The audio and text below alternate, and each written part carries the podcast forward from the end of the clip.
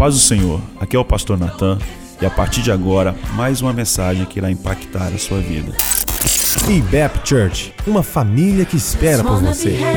Mateus 13:30, ele mostra como Deus mostra que ele vai vir colher. Tá? Deus tem uma colheita para fazer. So, antes de qualquer de nós colher qualquer coisa, quero que você esqueça de você agora. Não tem colheita para ninguém agora. Esquece a sua colheita e pensa na colheita de Deus. Tá bom? Então diz aqui Jesus: Deixai crescer ambos até a colheita. Ou colheita. Vou trocar aí pela. Tá bom? Até a colheita. Por ocasião da colheita, isso quer dizer que vai haver uma colheita, e aqui está falando da colheita do fim do mundo no final. É, eu direi aos colhedores, aos ceifeiros: Ajuntai primeiro o joio e atai-o em molhos para queimar. So, ah, Deus vai fazer duas partes dessa colheita. Deus vai fazer a colheita dele. Eu estou falando sobre a colheita de Deus e não tem nada a ver conosco aqui. Não tem nada a ver com o seu projeto de vida. I'm sorry. Eu vou começar falando sobre a colheita de Deus primeiro, tá? Ele está dizendo que ele vai fazer uma colheita. Ele vai juntar tudo que não é bom, que é o joio, e atar nos molhos para queimar. Se Deus tem uma colheita, essa aqui é muito séria.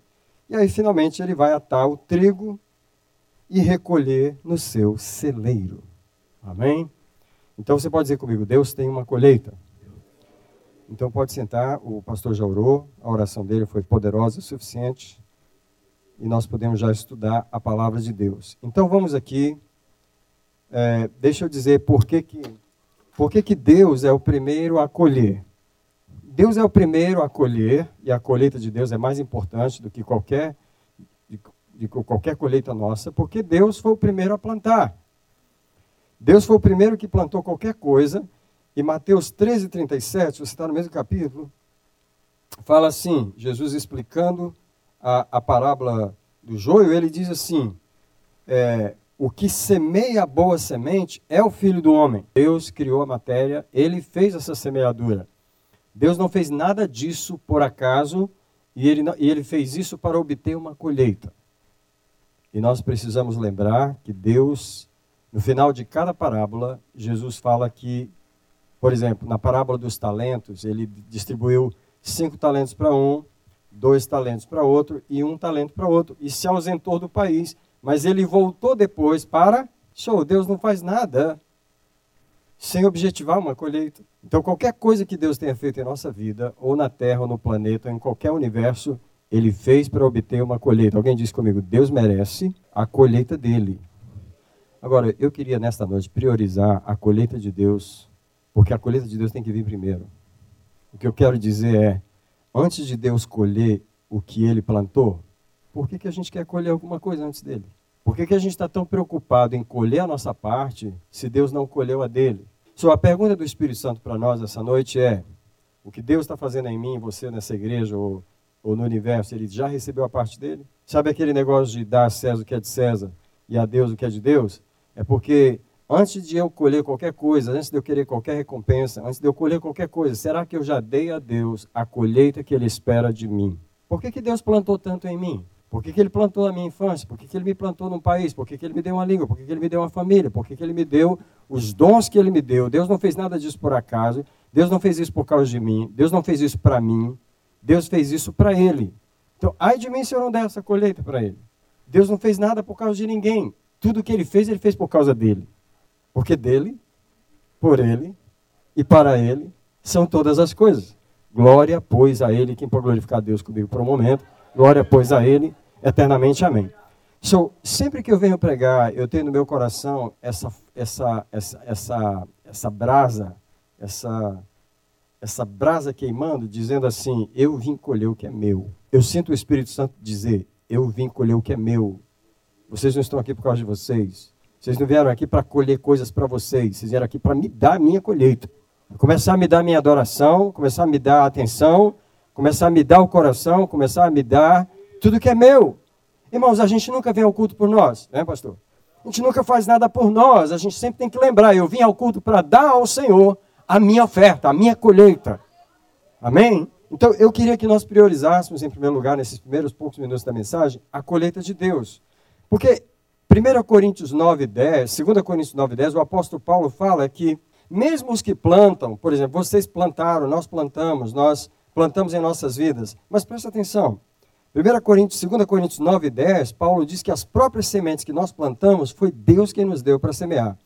Ele diz assim: aquele que dá a semente é o que semeia. Se, se alguém semeou alguma coisa aqui, de quem você recebeu isso para semear? Então, eu acho que nós não temos muita. Nós não devemos ter assim tanta pressa em reclamar colheitas. Nós não devemos ter assim tanta garra em, em querer cobrar coisas, porque a própria semente que eu lancei não era minha. A própria semente que eu, que eu lancei eu recebi dele para plantar uma colheita para ele. Então eu sempre tenho que ter essa, essa mentalidade. Se eu estou respirando é para dar uma colheita para Deus. Se eu estou vivo é para dar uma colheita para Deus. Por exemplo, eu fui incluído nesse projeto de vida pela misericórdia. Eu vim aqui para dar uma colheita para Deus. Eu não vim aqui por causa de mim, eu não vim aqui para satisfazer o pastor ou a igreja. Eu vim perguntando ao Espírito Santo, o que, que você quer hoje à noite? Porque você arrumou esse culto, o oitavo culto, porque você quer uma colheita hoje. Você já teve uma, uma colheita do primeiro culto, do segundo, do terceiro, do quarto, do quinto, do sexto, do sétimo. Mas hoje você quer outra colheita e eu estou dentro dela hoje. Então o que, que o Senhor quer hoje desse culto? Vocês estão dando glória, mas a coisa vai apertar para vocês. Porque, irmãos, nós gostamos de confirmar a palavra, mas na hora a gente não entende muito bem o que está sendo pregado, não. Quando chega na profundidade do que está sendo pregado, a gente meio que fica calado. Porque, no fundo, nós não estamos tão dispostos a dar para Deus o que Ele está esperando de nós. Tá? Então vamos prosseguir. A primeira colheita, que é a de Deus, é mais importante do que a minha. É mais importante. Tá? O que, que Deus espera colher? Em primeiro lugar, tem várias coisas que Deus espera colher. Eu quero levar rapidamente para Romanos 8, 28 e 29, porque nós gostamos de falar esse texto, Romanos 8, 28. Porque todas as coisas cooperam para o bem daqueles que amam a Deus, e a gente está falando isso para nós, para nós. Todas as coisas cooperam para o bem daqueles que amam a Deus, daqueles que são chamados segundo o seu propósito. Quem te falou que você foi chamado por causa de você? Quem te falou que você é, que as coisas estão cooperando para dar certo para você, por causa de você, porque todas as coisas cooperam para o bem daqueles que amam a Deus, daqueles que são chamados segundo o seu propósito, versículo 29, porque os que dantes conheceu, olha as semeaduras de Deus, a estes também predestinou, olha a semeadura de Deus, e para, para é, os predestinou para serem conformes à imagem de seu filho, a fim de que ele seja o primogênito entre, entre muitos irmãos. Se Deus está fazendo as coisas concordar para os que são chamados segundo o seu propósito, é porque ele quer uma colheita. E a colheita que ele quer é que você seja igual a Jesus. Porque todas as coisas cooperam para o bem daqueles que amam a Deus, daqueles que são chamados segundo o seu propósito. Qual o propósito? Tudo dá certo para mim? Enganado. Tudo dá certinho para mim? Enganado. O propósito de Deus é nos fazer conforme a imagem de Cristo. Para fazer esse propósito, essa é a colheita. Alguém diz, essa é a colheita de Deus. Ele não quer, ele quer conforme a imagem de Cristo. Se precisa quebrar, ele quebra, ele não quer saber. Se precisa arrancar, ele arranca. Tem uma peça demais aqui, tem uma ponta que não serve aqui. Se precisar deformar, destruir, refazer, ele refaz. Deus não está fazendo isso por causa de mim. Deus, irmãos, tem duas coisas que eu estava comparando é, essa semana. Um é os sonhos do homem. A gente gosta de sonhar. E, e tem até músicas, eu estava até ouvindo uma música sobre os sonhos de Deus. Eu não gosto dessa expressão. Eu não acho que Deus tem sonhos. Deus não tem sonhos, Deus tem propósitos. Entendeu? Agora, o homem tem sonhos, o homem sonha coisas. Agora, presta atenção. Os sonhos do homem podem estar dentro dos propósitos de Deus e feliz é você se sonhar dentro do propósito. Mas os sonhos do homem muitas vezes estão fora do propósito de Deus. E esse negócio de Deus vai realizar os meus sonhos, está por fora. Deus vai realizar o propósito dele. Deus vai realizar o propósito dele. Porque o propósito dele é que nós sejamos segundo a imagem de Jesus. Então é o seguinte: se você está cantando louvor e não é a imagem de Jesus, você não está seguindo o propósito dele. Se você está pastoreando, mas você não está seguindo, é, sendo conformado à imagem de Jesus, quem te falou que pastorear completa o propósito dele. Quem te falou que tocar aquela bateria ali é, é, o propósito de Deus? Quem te falou que dirigir as mulheres da igreja é o propósito de Deus? Quem te falou que ganhar almas, encher a igreja é o propósito de Deus? O propósito de Deus é você ser igual a Jesus. Se você não é, se você não está se tornando igual ao Senhor, a colheita de Deus já era. Nossas colheitas só fazem sentido se elas são a colheita de Deus. Agora, por que, que eu vou colher uma coisa que Deus não pensou? Deus não desejou, Deus não quer aquilo. Por que, que... E tem muita gente querendo colher o que Deus não quer colher. Você quer colher? Então, então você tem que ir para a oração para descobrir o que, que Deus quer colher. Porque se for só você, você está sozinho nessa. Eu não, eu não vejo Deus se esforçando para fazer as pessoas que, fazer as colheitas, é, dar as colheitas que elas querem. Eu não vejo Deus fazendo isso. Eu vejo Deus se esforçando de todos os lados para colher a colheita dele. Então, Deus quer colher um povo santo. 1 Pedro capítulo 2, versículo 5 e versículo 9, está escrito assim. 1 Pedro capítulo 2, Vós também sois pedras vivas. Deus quer pedra vivas. Tem uma pedra morta aí, essa não é a colheita de Deus, ele quer pedras vivas. Edificados uma casa espiritual para ser um sacerdócio santo. O que, que Deus quer colher? Um sacerdócio santo. A fim de oferecer de sacrifícios espirituais a Deus. O que, que Deus quer colher? Sacrifícios espirituais aceitáveis a Deus por Jesus Cristo. Nós não estamos falando da nossa colheita. Hoje estamos quebrando o paradigma. Nós estamos falando das colheitas de Deus. O que, que Deus veio colher e formar a igreja? 1 Pedro, capítulo 2, vamos para o versículo 9. Mas vós sois geração eleita. Você está sendo uma geração eleita? Sacerdócio real. Você está sendo um sacerdócio real? Deus espera colher isso. Uma nação santa, um povo adquirido. Deus adquiriu um povo para ele, essa é a colheita dele. Para quê? Para que anuncieis as grandezas daquele que vos chamou das trevas para a sua maravilhosa luz. So, Deus tem uma colheita para receber. Eu digo para vocês, eu prefiro que Deus receba a colheita dele. Apocalipse, versículos 5, 9 e 10. Apocalipse capítulo 5, verso 9 e 10, cantava um cântico novo dizendo ao cordeiro: Digno és, ó cordeiro, de tomar o livro e abrir os selos, porque foste morto e com o teu sangue, presta atenção, presta atenção, compraste para Deus. Ei, nós não fomos comprados para nós mesmos, nós somos comprados para Deus. Homens de toda tribo, povo, língua e nação. E para o nosso Deus os fizestes o quê? Reis e sacerdotes, e eles reinarão sobre a terra. O que é que Deus veio colher com o sangue de Jesus? Reis e sacerdotes. Você reina. Você reina. Você é reinado em cima? Você governa. Você governa o mundo espiritual. Você dá ordem aos demônios. Você dá ordem no mundo espiritual. Você dá ordem à atmosfera ao seu redor.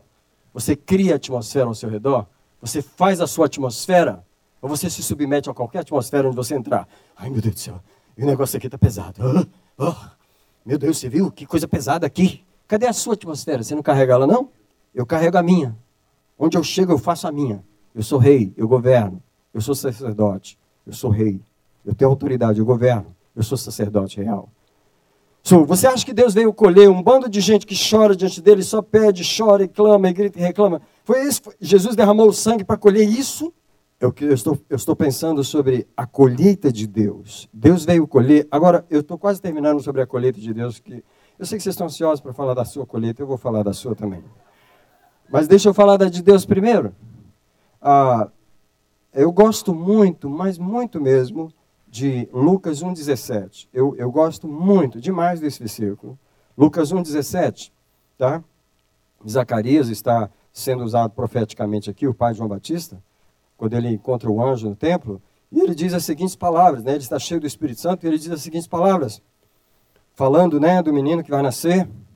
Aliás, o anjo, na verdade, são palavras do anjo para Zacarias. O anjo diz: irá diante dele no poder de Elias, né, se referindo a João Batista, para converter o coração dos pais aos filhos. Qual é a colheita que Deus quer receber? Conversão dos corações dos pais aos filhos.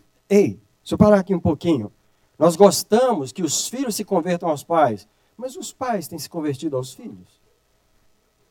Os pais conhecem o coração dos filhos, que tem coisa que, que os pais têm que se converter. Se não fosse, não estava na Bíblia, que os pais têm que se converter aos filhos. Se não fosse necessário, não estava ali dizendo que o poder que virá de Elias converterá o coração dos pais aos filhos. Misericórdia, compaixão, entender a criança, entender o que está passando, valorizar a criança. Valor... Eu vou parar por aqui, eu vou parar por aqui. Vou parar. E converteu o coração dos pais aos filhos e os rebeldes à prudência dos justos. E olha aqui essa última frase: e preparar para o Senhor um povo apercebido. O que, que Deus veio colher? Uma igreja dormente? Não, Deus veio colher uma igreja acordada. Deus veio colher uma igreja apercebida, um povo apercebido. Sabe qual é a pergunta do Espírito Santo para nós? Qual o estado dos nossos sentidos? Os ouvidos têm brincos e são bonitos, mas eles ouvem. Os olhos estão pintados de sombra, os cílios são bonitos, mas eles enxergam. O nariz está bonitinho, mas ele discerne o mundo espiritual. O cabelo está bem passado, está bem pintadinho, mas tem discernimento, tem revelação nessa cabeça. A boca tem batom, a outra está bonitinha, está barbeada, mas essa boca é profética, ela é usada por Deus. Deus veio colher um povo apercebido. Eu estou falando da colheita de Deus. Eu amo a colheita de Deus. E meu sonho é dar para Ele tudo que Ele veio buscar de mim. Tudo que Ele quer das minhas mãos, eu quero que Ele receba. Por isso que eu sempre oro nas minhas mãos, eu digo, está aqui, ó. Você já usou elas até hoje, mas elas não te deram tudo que elas nasceram para fazer. Eu quero que você receba dessas mãos tudo que você criou elas para fazer. Eu amo a colheita de Deus. Eu sou apaixonado pela. Eu quero que Deus receba de mim tudo que Ele me criou para fazer. Não me importa muito se eu não receber o que eu acho que eu deveria receber. Mas no meu coração tem um clamor do Espírito Santo. Dá para Deus aquilo que Ele plantou em você. Agora, vou levar você rapidamente para Efésios 4:11, porque ali o Senhor faz uma nova semeadura, né? Qual a semeadura que o Pai faz, que Jesus faz em Efésios 4:11? Ah, ele deu, semeou uns como apóstolos. Ele semeou profetas. Ele semeou evangelistas. Ele semeou pastores. Ele semeou mestres. Deus, quando nós nascemos, Ele já tinha colocado essas coisas em nós. Quando eu, antes de eu nascer, Deus já tinha pensado nessa noite, Ele vai estar pregando aquele dia tal e tal e tal e tal. Porque eu vou começar a preparar ele há longo tempo atrás, ele nem sabe. Eu vou começar a preparar ele como um pregador. Ele vai pregar lá naquele dia, ele vai ser um pregador, ele vai estar naquele nível. Eu pensei nele, eu quero um pregador, eu quero, eu quero extrair dele um pregador. O que, que Deus fez comigo esse tempo? Ele vem me treinando, me moldando, me processando para receber de mim uma colheita. Se Deus, ele plantou coisas em você, que se você não deixar ele trabalhar você, você não vai dar para ele o fruto que você é suposto dar. Porque você não deixou ele processar você. Porque você já nasceu com o dom. Mas se você não passar na quebra, na limpeza, na purificação, na transformação, na retificação, na remodelação, na transformação da mente, você não consegue dar para Deus aquilo que Ele plantou antes de você nascer. Você já nasceu com os dons. Só que você não, não pode dar o fruto se você não foi processado. É igual a terra. A terra ela tem o poder de dar a semente, mas você tem que cortar, limpar, adubar e plantar. E a terra está pronta para dar, mas ela tem que ser processada. So, cadê o profeta em você? Já saiu? Cadê o apóstolo em você? Já saiu? Cadê o pastor em você? Está pronto? Cadê o evangelista em você? Está pronto? Cadê a mulher que ora em você? Está pronta? Não consigo orar. Deus não consegue fazer de você uma pessoa que ora. Não consegue, não consegue. Deus está tentando há anos que ele tenta, dobra o joelho, não dá, não dá, Senhor, não dá, não dobra o joelho, não dobra. Jesus, esse joelho não dobra. O que você acha que Deus veio colher? Uma igreja de oração. Deus veio colher um povo de oração. Você acha que Deus quer um povo que ouve pregação? Deus quer um povo de oração. Deus não conseguiu. Eu sei que você está falando aleluia, mas você ora. Presta atenção. Deus não conseguiu colher da igreja um povo que ora. Os que estão olhando para mim estão falando glória. Mas, só Deus sabe se você está dando para Ele as orações que deveria. Vamos sair da colheita de Deus por um momento e vamos para outra mensagem que o Senhor me deu, é, que foi na verdade a mensagem original que Ele me deu para essa noite, que é Tiago, capítulo 5, versículo 7. E eu vou gastar o restante do meu tempo aqui, em Tiago, capítulo 5, versículo 7. Mas eu podia parar de pregar agora, porque o mais importante não é a nossa colheita. O mais importante é o que Deus precisa colher de nós. Sabe, é tão triste falar que vai ter um dia que Deus vai chamar a gente e dizer: Poxa, eu esperava 100, você só me deu 50. Poxa, eu esperava tanto de você, só me deu 80. Eu esperava isso de você, você só me deu isso. Que pena, eu investi tanto em você, mas você só foi capaz de me dar isso. Eu não quero que Deus se sinta frustrado comigo, eu não quero que Deus se sinta lesado comigo. Eu não quero, eu quero que Deus tenha tudo. Eu quero que ele tenha tudo. Eu quero que Deus tenha tudo. Eu quero que Deus tenha tudo.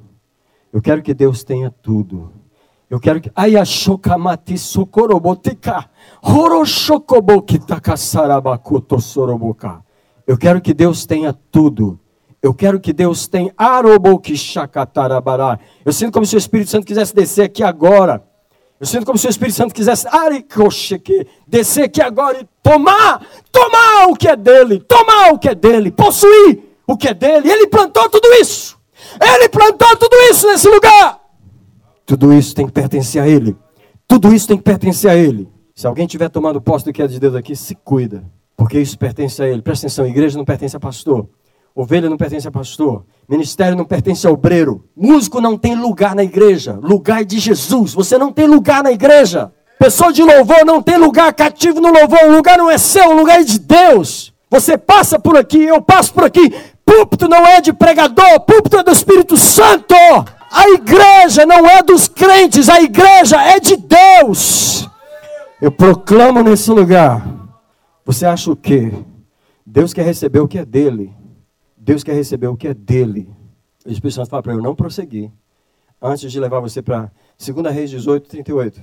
2 Reis 18, 38 é o sonho da minha vida. Vou revelar um segredo da minha vida. Na verdade, um segredo do meu coração.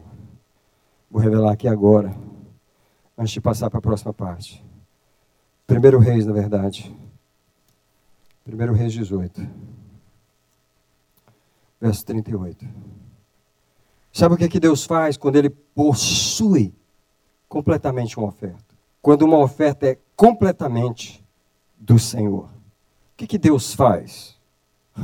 Então caiu fogo do Senhor. Presta atenção. E consumiu o holocausto. Tá? E consumiu a lenha que estava debaixo para queimar o holocausto e consumiu as pedras que formavam aquele altar. E presta atenção, consumiu o pó que sustentavam aquelas pedras uma em cima da outra. E lambeu a água que estava no rego. Deixa eu dizer uma coisa para você: quando Deus se agrada de uma oferta, Ele toma tudo, tudo, tudo, tudo, tudo. Ele possui tudo. Quando o fogo de Deus desceu sobre a oferta de Elias, lambeu tudo, tudo é meu, tudo é meu. Eu vou tomar tudo, eu possuo tudo, porque tudo é meu. A pergunta é: esse fogo pode te lamber todo? Esse fogo pode te possuir todo? Você é uma oferta que pode ser totalmente queimada? Ou tem coisa aí que Deus não pode queimar para ele. Não pode queimar para ele. Não pode, isso aqui não é meu. Isso não é meu. Isso nunca foi entregue para mim. Eu não posso queimar o que não é meu. Eu não posso tomar o que não foi dado para mim. Eu não posso possuir o que não foi entregue para mim.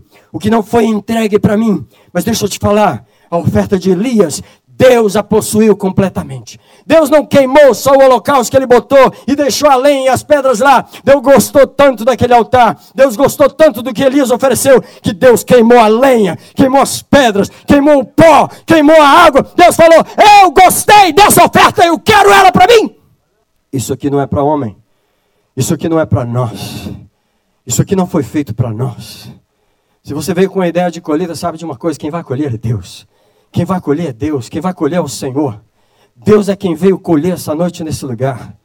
E o Espírito dele quer colher, quer colher aquilo que ele plantou na igreja. O Espírito de Deus quer colher o que Deus derramou o sangue do seu filho para semear na terra. Um povo apercebido, um povo santo, um povo realmente dedicado a Deus, não um povo que dá as coisas pela metade, não um povo que dá um pouquinho para Deus, mas um povo que, como a oferta de Elias, consome tudo, Senhor. Consome tudo, Senhor. Consome tudo para a tua glória. Quem pode dizer graças a Deus por um momento? Eu preciso que você ficasse de pé um momento.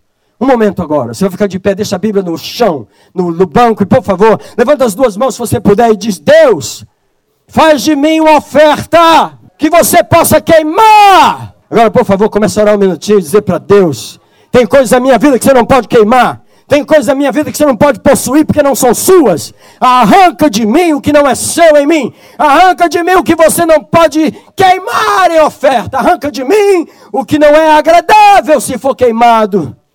Alguém, por favor, abre os lábios e diz para Deus: Deus, Deus, eu estou não em busca de uma oferta, eu estou em busca de oferecer uma oferta para ti. Deus, eu não estou em busca de uma colheita, eu estou em busca de ser uma colheita para ti.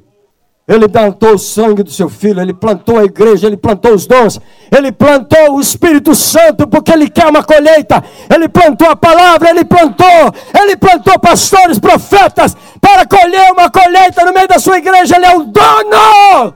Deus! Possui o que é teu, Deus. Possui o que é teu. Alguém diz: possui o que é teu na minha vida? Possui o que eu nunca entreguei, possui o que eu nunca entreguei. Possui, ó Deus, possui, possui, possui, possui. Possui, possui, possui, possui. Possui o controle, possui o controle, possui o controle. Possui a tua colheita. 2020 não é para nós. 2020 não é para nós. 2020 é para Deus. 2020 é para Deus. É para a obra de Deus. É para a vontade de Deus. 2020 não é para nós. Eu ofereço essa década ao Senhor. Quem faz isso comigo essa noite? Eu ofereço os próximos 10 anos da minha vida a Deus. Eu ofereço o trabalho das minhas mãos ao Senhor. Eu ofereço o andar dos meus pés. Eu ofereço o ouvido dos meus ouvidos. Eu ofereço a luz dos meus olhos. Eu ofereço o respirar do meu nariz. Eu ofereço o funcionar dos meus órgãos. Eu ofereço para Deus. Eu quero ser uma oferta completamente dedicada completamente. Eu quero ser a tua colheita. Alguém diz isso para Deus. Eu quero ser a tua colheita. Eu quero ser a tua oferta, a tua colheita. Eu não tenho nada, eu não sou nada, nada é para mim, porque para ti e de ti são todas as coisas. Eu quero viver 2020 para ti, eu quero viver a década para ti, eu quero, eu quero me entregar tudo que eu não entreguei. Na medida que eu não entreguei, eu quero ser a oferta do Senhor. Quem sentiu, quem sentiu o desejo de vir no altar, dobrar os joelhos e entregar ao Senhor? Quem sentiu o desejo de vir no altar? Alguém sentiu? Alguém sentiu? Se sentiu, sai do lugar. Se sentiu, só se sentiu. Quem foi tocado pelo Espírito? Isso não é porque eu falei, não. Se for porque eu falei, não venha. Se for porque eu falei, não venha. Mas se alguém sentiu de que tem que entregar de um jeito que não entregou, eu vou continuar pregando, mas esse momento é um, é um momento de entrega. O Espírito Santo encerrou aqui. O Espírito Santo interrompeu aqui. Teketo shekemanabakose. O Espírito Santo quer receber uma oferta, quer receber uma oferta. Se você entregar, é para dizer: pode fazer o que você quiser, faz o que você quiser. Quebra, arranca, tira, põe, modifica, transforma, molda, derrete, faz de novo. Faz o que você quiser. A oferta é sua. Conserta, limpa, tira, põe. Eu te entrego a oferta para 2020. Eu sou a tua colheita. Quem quer dizer nesse altar? Eu sou a tua colheita. Eu sou, eu, eu sou. Eu sou a colheita.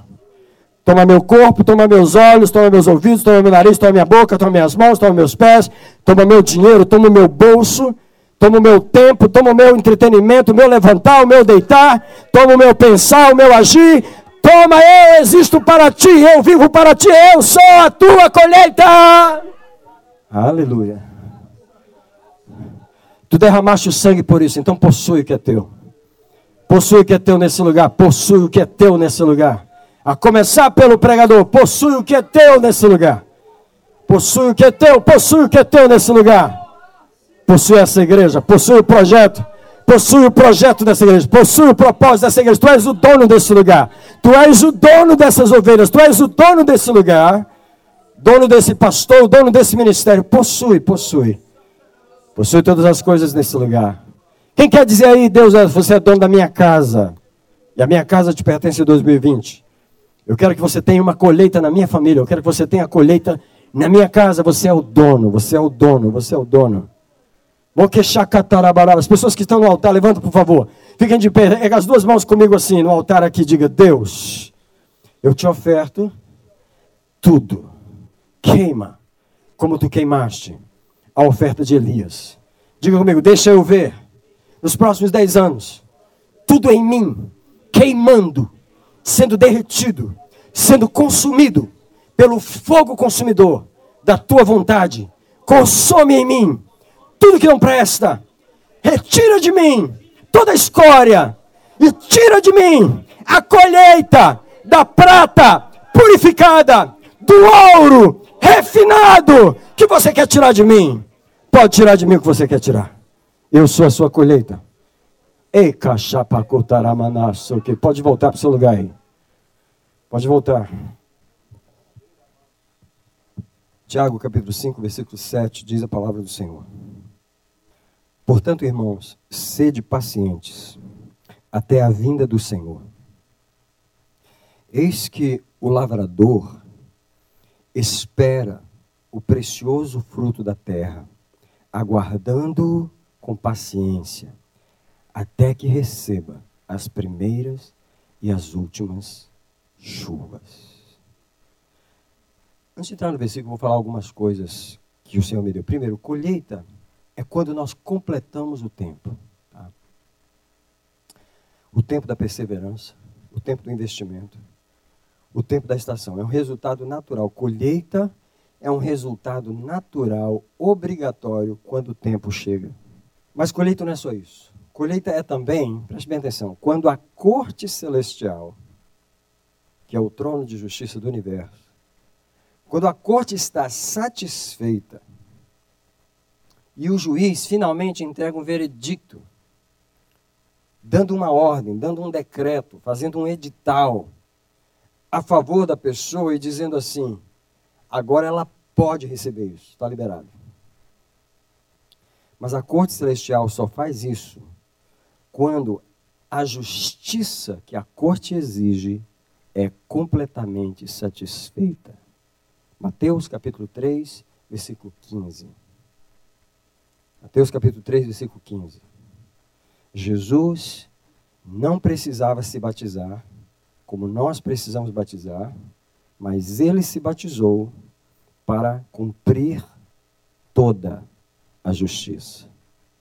E diz aqui: Jesus, porém, respondeu a João: Consente em me batizar agora, porque assim nos convém cumprir toda a justiça. Quando você cumpre a justiça da corte celestial. E aqui está um problema. Porque nós não somos muito afeiçoados com justiça em acertar as coisas. Nós gostamos de deixar coisas pendentes. Nós gostamos de esquecer o que a gente faz, ou esquecer o que a gente deixa de fazer. Nós gostamos de esquecer nossos pecados, nossos relacionamentos quebrados. Nós, de, nós gostamos de esquecer nossas responsabilidades. Nós gostamos de deixar um monte de buraco de justiça não satisfeita atrás de nós e nós chegamos perante a corte e exigimos isso, isso e isso. A corte pesa, porque a corte pesa, diz que pesou o reino de uh, Belsazar, o teu reino foi contado, a corte contou, a corte pesou, achou em falta e falou: o teu reino vai ser tirado hoje porque você não satisfaz a justiça da corte. Colheita é quando a justiça da corte é completamente satisfeita. Jesus colheu a ressurreição porque ele cumpriu toda a justiça. E uma das coisas que ele teve que fazer para cumprir toda a justiça foi se batizar. Uma coisa simples que tem crente que se recusa a fazer. Coisas simples que as pessoas se recusam a fazer impedem a medida da justiça. Aí ele vai perante a corte pedir algo, requerer, o juiz, infelizmente, a sua justiça não foi completa. Isso não pode ser liberado. Sua colheita depende da satisfação da corte celestial. Terceiro lugar, colheita é quando nós estamos prontos a mudar de fase prontos a mudar de fase. a gente quer colher, mas lembre-se que colher é receber o que foi plantado nos últimos anos. E, e, quando você recebe o que foi plantado nos últimos anos, significa que uma fase terminou e você vai ter que começar outra. Quem colhe hoje tem que começar tudo de novo. Significa começar um novo plantio. Você acha que o lavrador colhe e pronto, não vai plantar nunca mais? Quando ele colhe a colheita, ele já está se preparando para o próximo plantio. Você tem que ter em mente isso. Quem está buscando colheita e recebe colheita tem que lembrar de uma coisa: o que, que eu vou ter que plantar agora? Se eu acabei de receber, eu tenho uma nova semeadura pela frente. E a terceira coisa que eu quero falar antes de entrar no texto é: colheita, a gente colhe quando a gente completa a medida do investimento.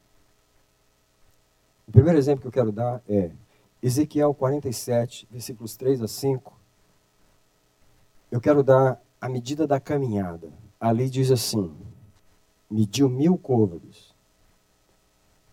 E quando mediu mil côvados, que ele caminhou mil côvados, a água, a colheita dava nos pés. Ele completou a primeira fase da caminhada. Aí mediu mais mil côvados. E a água, a colheita, subiu. E dava no joelho. Mas é porque ele completou dois mil. Tem gente que quer, quer o negócio sem completar. Quer receber sem completar. Aí o versículo fala que ele mediu mais mil. E a, e a, e a água dava aqui, na cintura. Mas ele tinha dado três mil. Tem gente que não deu nem 100 passos e quer água aqui. Você não completa as coisas e quer que Deus complete? Você não completa as coisas e quer que Deus complete? Colheita é quando a gente completa a nossa parte. E ele mediu mais côvado, mil côvados, foram quatro mil, e a água dava aqui e ele tinha que nadar. Então tem gente que eu quero nadar nas águas do Espírito. É? Você completou? se completou as horas de oração? Alguém fala comigo uma palavra meio, meio incomodadora. Fala comigo assim. Pode falar baixinho se quiser. É só para você mesmo. Fala comigo assim. Horas de oração. Tá bom, não vou falar mais nada. Deixa, deixa descer no espírito aí. Deixa, deixa descer.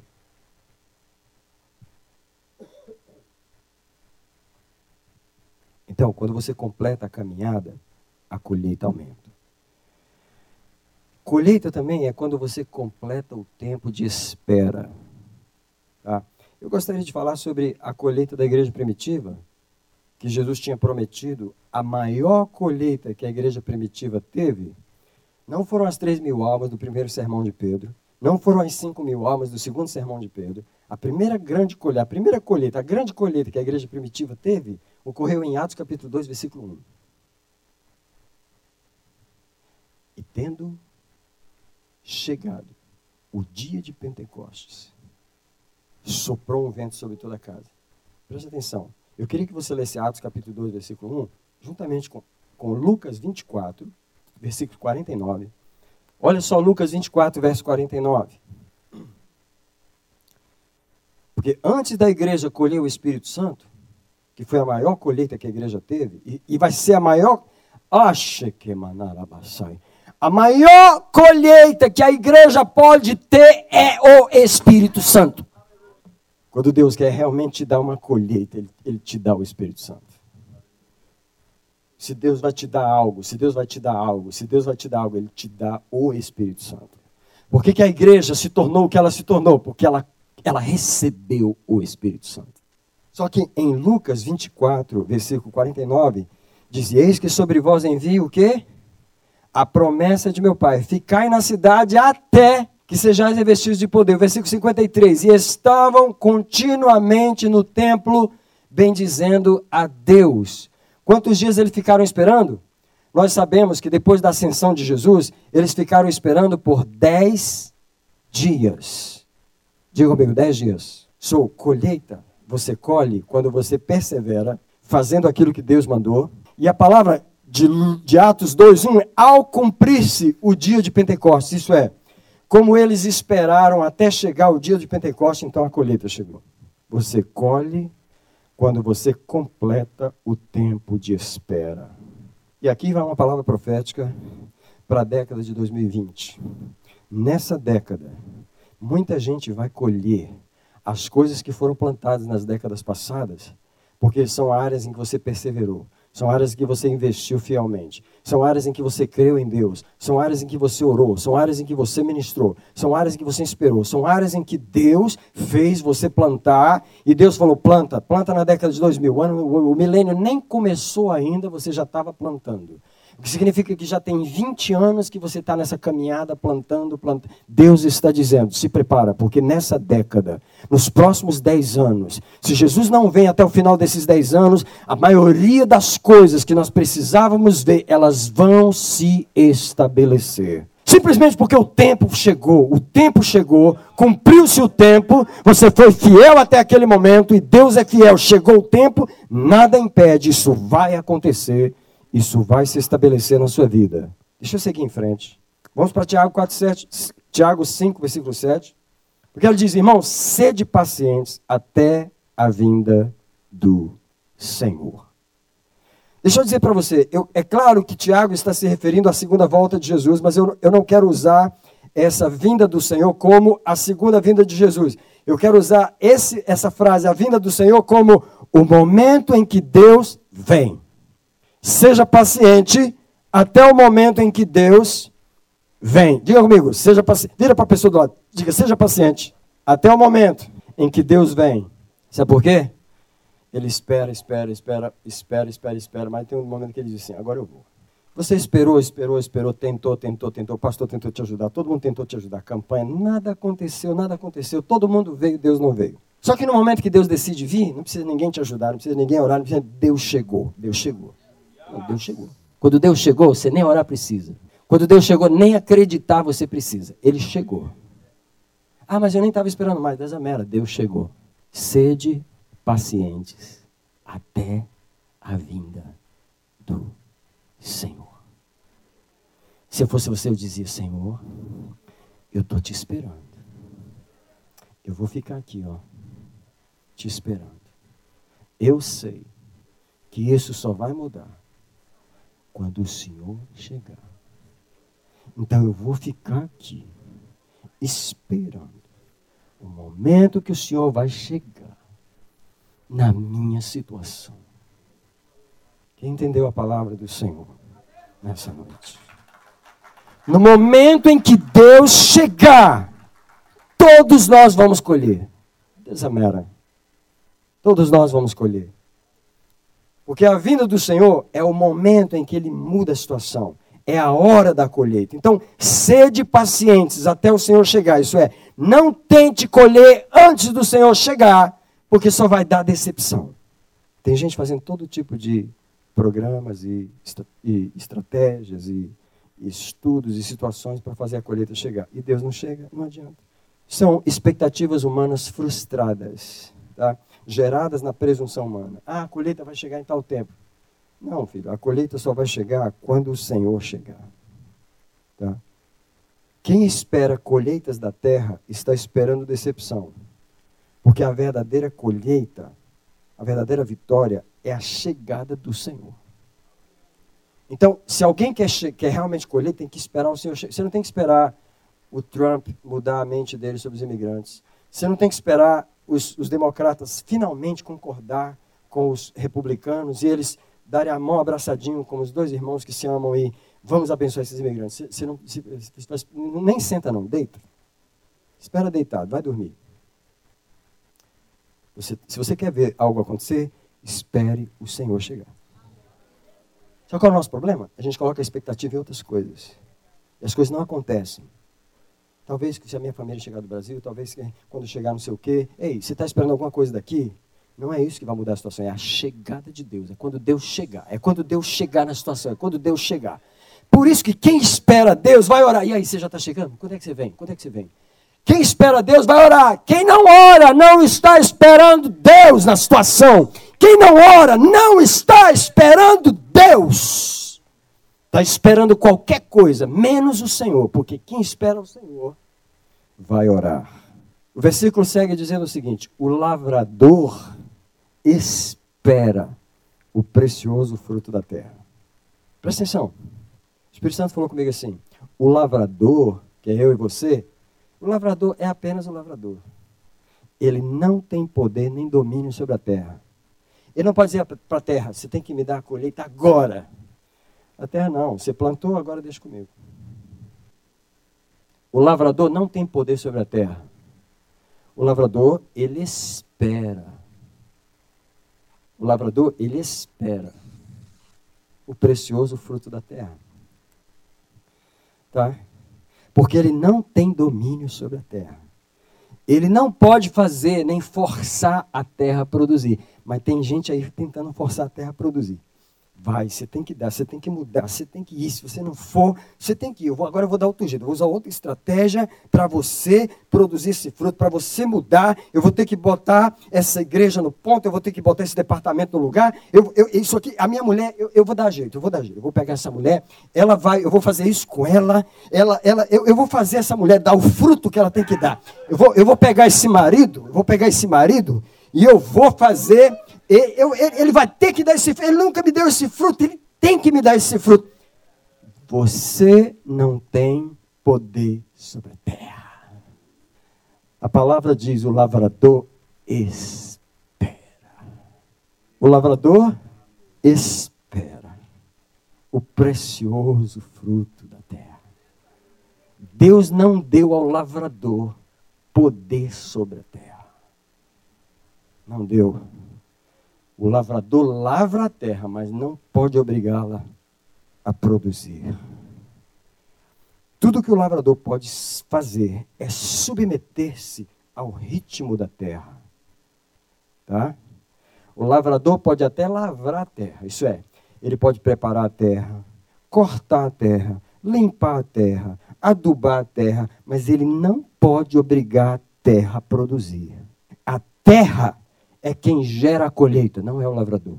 Quando nós vamos aprender que nós não podemos fazer as pessoas brotarem, e nós não podemos fazer a terra brotar.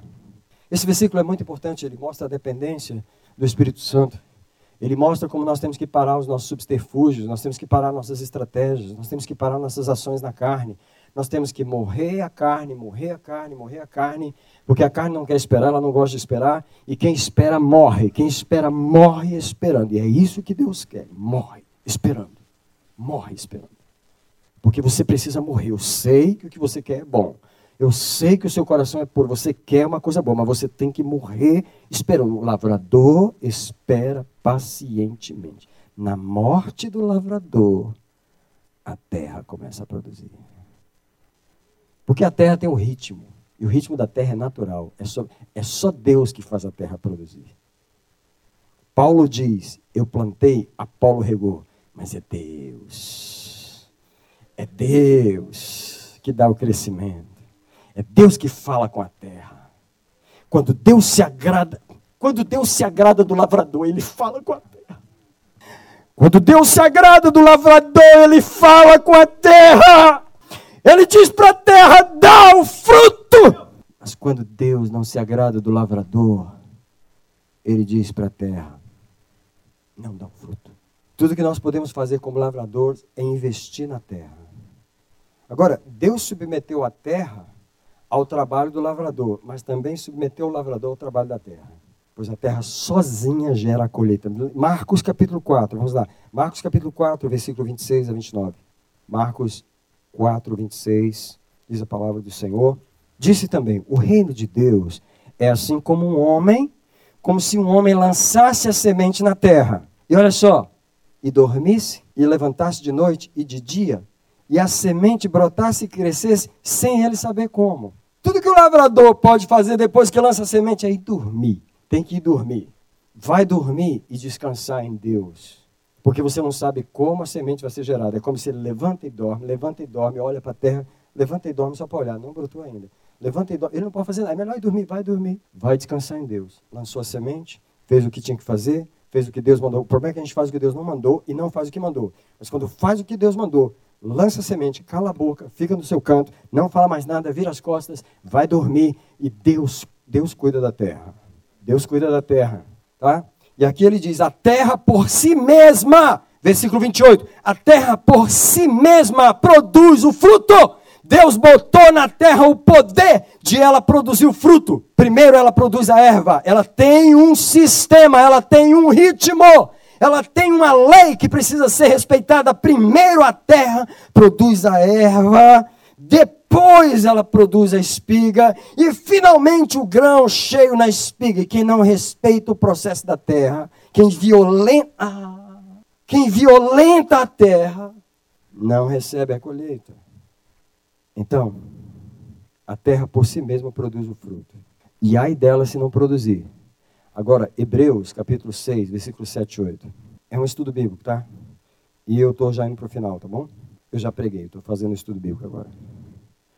Ah, é, Hebreus 6, presta atenção, eu, gosto muito desse texto aqui, acho ele muito forte. Hebreus 6 diz assim, presta atenção, olha só, porque a terra que bebe a chuva, e está falando de nós, viu? E a chuva é toda a provisão que Deus já fez descer sobre a sua cabeça. Desde a comida, a roupa, o carro, o lugar que você mora. Tudo que Deus investiu em você é a chuva que cai nessa terra. Porque a terra que bebe a chuva que cai, alguém diz muitas vezes. Ei, quantas vezes Deus já te abençoou? Fala assim, muitas. Quantas vezes Deus já te perdoou? Quantas vezes Deus já te amou? Quantas vezes Deus já exerceu misericórdia? Quantas vezes Deus já pagou as contas? Ai, é muita, é muita, é muita, é muito investimento nessa terra. Pois a terra que recebe a chuva que muitas vezes cai sobre ela. Presta atenção, se ela produz erva proveitosa, aqui está a colheita de Deus. De tudo que Deus tem feito em você, você tem dado uma colheita boa para Ele? Porque se ela produz erva proveitosa para quem, por quem ela é lavrada, recebe a bênção da parte de Deus.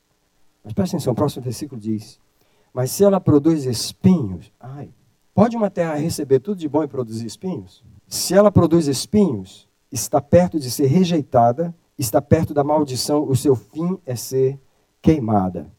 Então, ai da terra que não produz. E vou terminar o versículo, porque eu estou em, em, em Tiago 5,7. E o versículo diz: Portanto, irmãos, sede pacientes até a vinda do Senhor. Lembra dessa parte? Tem que esperar o Senhor vir?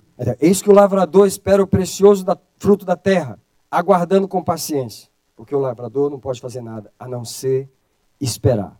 Mas ele precisa aguardar com paciência para que receba as primeiras e as últimas chuvas. E aqui termina o estudo bíblico. Ele precisa receber as primeiras e as últimas chuvas. Deixa, deixa eu te falar aqui que o Espírito Santo fala para mim.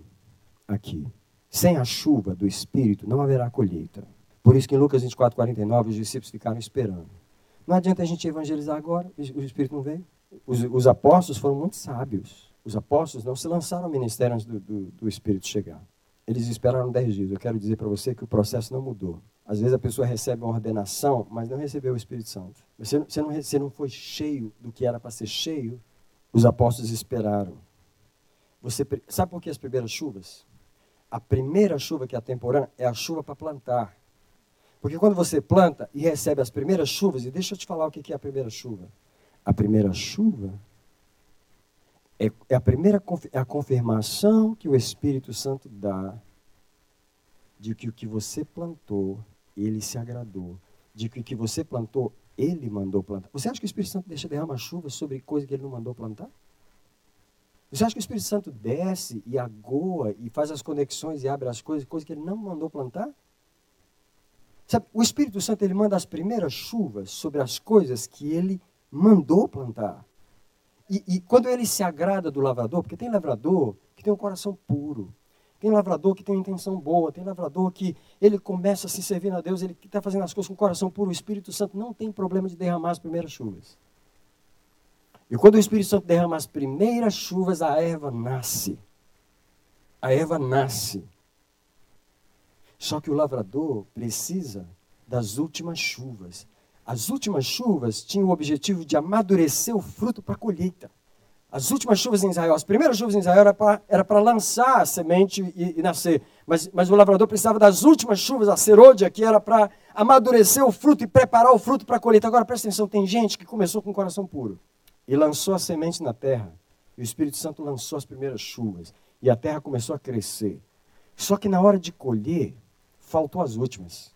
Faltou as últimas, porque no meio do caminho ele, ele mudou. Ele começou a lavrar a terra e começou a se empolgar. Aliás, ele começou a lavrar a terra e viu que começou a crescer, ele começou a ter as próprias ideias. Eu acho que isso aqui é assim. Eu acho que isso aqui é para isso. Se Deus não te mandou achar nada. Eu acho que isso aqui é para vai ser assim. Eu também acho.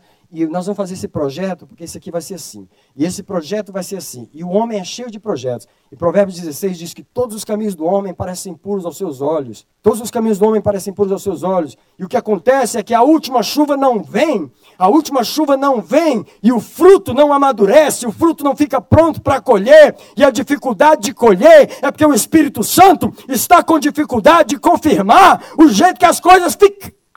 Esse negócio de plantar e colher não é de homem. Esse negócio de plantar e colher é de Deus. Essa lavoura não é de homem. Essa lavoura não é de homem. Essa lavoura, homem não sabe plantar, homem não sabe colher. Ou Deus faz o negócio do começo ao fim, ou não vai dar certo. Ou Deus faz do começo ao fim, ou não vai dar certo. Isso não é nosso. Igreja não é nosso business. Nós não sabemos fazer isso. Se você começa pelo Espírito Santo, é melhor terminar por ele, senão não vai dar certo. E se você não começou pelo Espírito Santo, é melhor destruir tudo e começar de novo. Ele não traz colheita onde ele não aprovou. Ele não traz a chuva onde ele não mandou plantar. Por favor, fica comigo em pé nesse lugar. E agora eu quero pedir mais uma vez que toda a igreja, absolutamente toda a igreja, venha no altar nesse momento. Eu não sei que louvor o irmão vai colocar, mas pode colocar. Porque nesse momento o Espírito Santo vai selar a palavra que ele acabou de falar. E quem estiver nesse altar, não fala comigo, mas fala com ele. Quem estiver nesse altar, começa a falar com aquele que falou nesse lugar essa noite. Que não foi eu. IBEP Church, uma família que espera por você.